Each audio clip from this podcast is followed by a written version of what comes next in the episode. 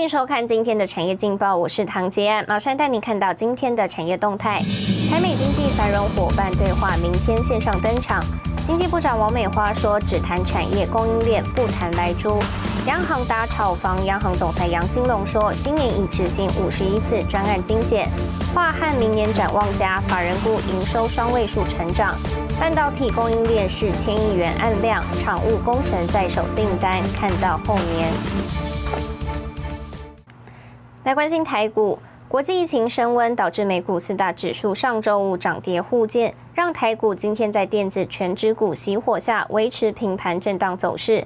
反观以中小型个股为首的贵买指数逆势冲高，盘中最高站上两百二十八点七八点，再写超过十四年新高。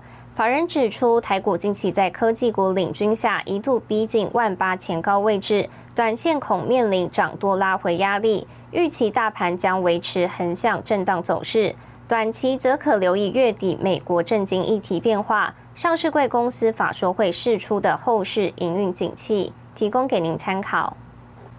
接下来，请看今天的财经一百秒。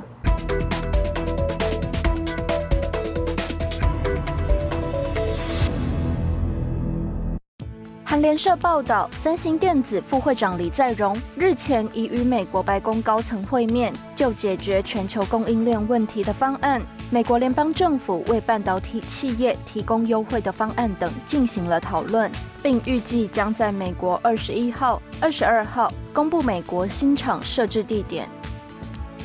据日经新闻报道，日本政府将启动新的国防采购审查程序，增加对飞弹、船舰和其他设备供应链的检查，防止敏感讯息外泄至中共。中国通讯设备大厂华为可能首当其冲。第二届台美经济繁荣伙伴对话将在二十三号登场。经济部长王美花二十二号表示，对话属性为经济战略合作范畴，将在供应链、数位经济、五 G 等展开讨论，不会谈及含莱克多巴胺猪肉议题。中国央行顾问刘世锦表示，中国经济可能出现准滞胀情况，经济成长增速偏低，而生产者价格涨幅过高。他并预期今年第四季 GDP 年增率可能低于百分之四。新唐人亚太电视整理报道。日本首相岸田文雄十九号公布高达五十五兆日元的财政刺激方案，尤其也将投入强化半导体晶片制造领域。日媒报道称，日本将编列近六十八亿美元的预算，除了开发新世代晶片。台湾晶圆代工龙头台积电渴望成为首批补助受惠对象。An $88 billion fund will be created to raise the level of research at colleges and universities. Another will support domestic production of semiconductors. 日本政府将推出史上最大规模经济政策，合计五十五兆日元，等同四千八百亿美元公共支出预算。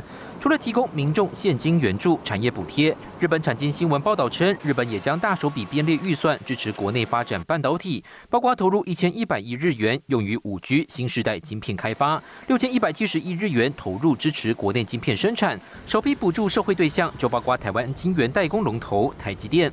新型コロナでお困りの方々をお支えするとともに、大きく傷ついた我が国のこの経済を回復軌道に持っていきたいと考えます。台积电日前宣布携手 Sony 在日本熊本设立特殊晶圆厂，日本政府就允诺补贴费用多达百分之五十，也让台日合作更趋紧密。日本内阁二十六号预计批准这份追加预算，力拼年底前获得国会通过。很多国家哈，因为要争取半导体的投资，所以都提出呃高额的补贴来吸引半导体业到他们的国家去。那对台湾来讲，台湾就是一个全球，呃，生产供应链最完整的国家，生态系也最完整。这是为什么台积电的先进制造要不断的在台湾投资。王美花表示，政府要做的就是做好各项基础建设，强调稳定供电，让半导体产业持续发展。台积电全球设厂的同时，也定调先进制程跟留台湾，计划新竹宝山设立两纳米晶圆厂，更传出一点八纳米，也就是十八埃米即将落脚台中。新唐人电视林玉堂、沈维彤，台湾台北报道。带您看到今天的国际重要财经报纸讯息。彭博社热钱效应持续，全球 IPO 募资总额创年度新高，今年已超过六千亿美元。金融时报美司法部调查 Instagram 对青少年用户的负面影响。华尔街日报因软硬体整合难度大，福特宣布取消与 Rivian 的电动车联合开发案。日本产经新闻：日本将编列七千七百四十亿日元预算支持半导体生产。机器设备手中润滑来带动或转动机构，而油封就是防止润滑剂外漏的重要零件。从汽车引擎、医疗器材、半导体等制造设备，都要用到油封密封件。随着数位时代五 G 的快速发展，油封的客制化需求攀升，商机跟着看涨。带您看到一家在台湾经营超过二十五年的油封业者钟启荣，向欧美油封产业看齐，从中找到台厂机会，以诚信作为基石，开创新局，成为欧美国际指标大厂的合作对象。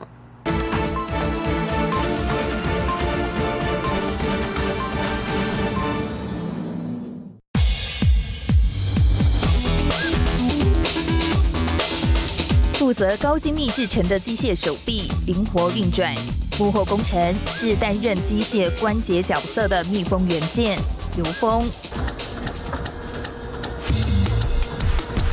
一个一个仿佛有节奏感掉落下来，这些黑色圆圈就是油封，作用是。把润滑油跟机械元件区隔开来，阻绝润滑油泄漏，也避免灰尘与异物侵入。油封的趋势是越小跟越大都是属于非常难制作的一个一个形式。越小的话，它的尺寸要求更精密；那越大要看你的设备容量能不能允许。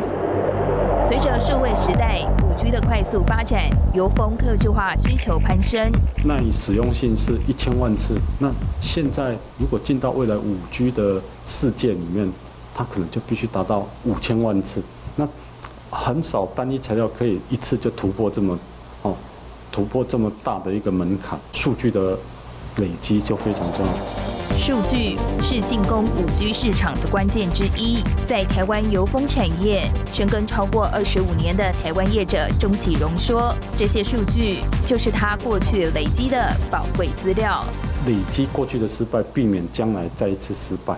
可是将来新的挑战，你不一定能成功啊。所以借由这些失败的基础，好，这失败的基础，你可以避免它的失败的几率。”钟启荣淡定述说失败经验，而这些经验不仅蜕变成进军欧美国家的基石，更衍生出完整的油工溯源管理系统。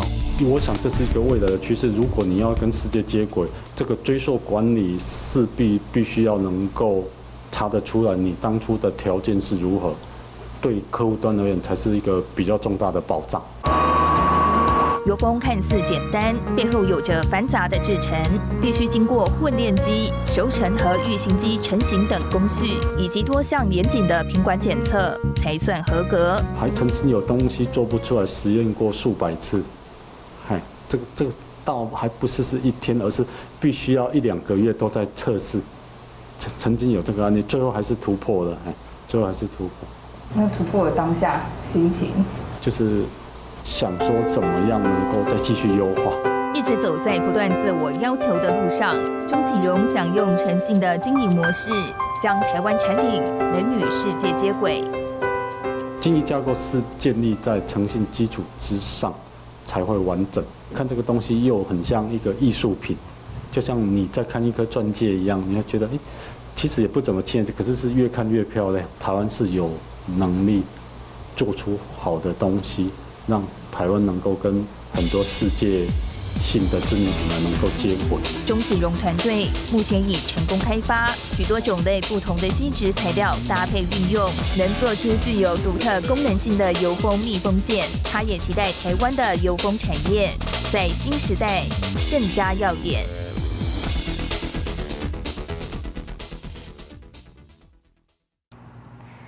带您看到明天十一月二十三号星期二有哪些重要的财经活动？欧元区十一月综合 PNI、戴尔、惠普、GNE 财报、台美经济对话登场、中信金和富金法说会。谢谢您收看今天的产业劲报，我是唐吉安，我们明天再见。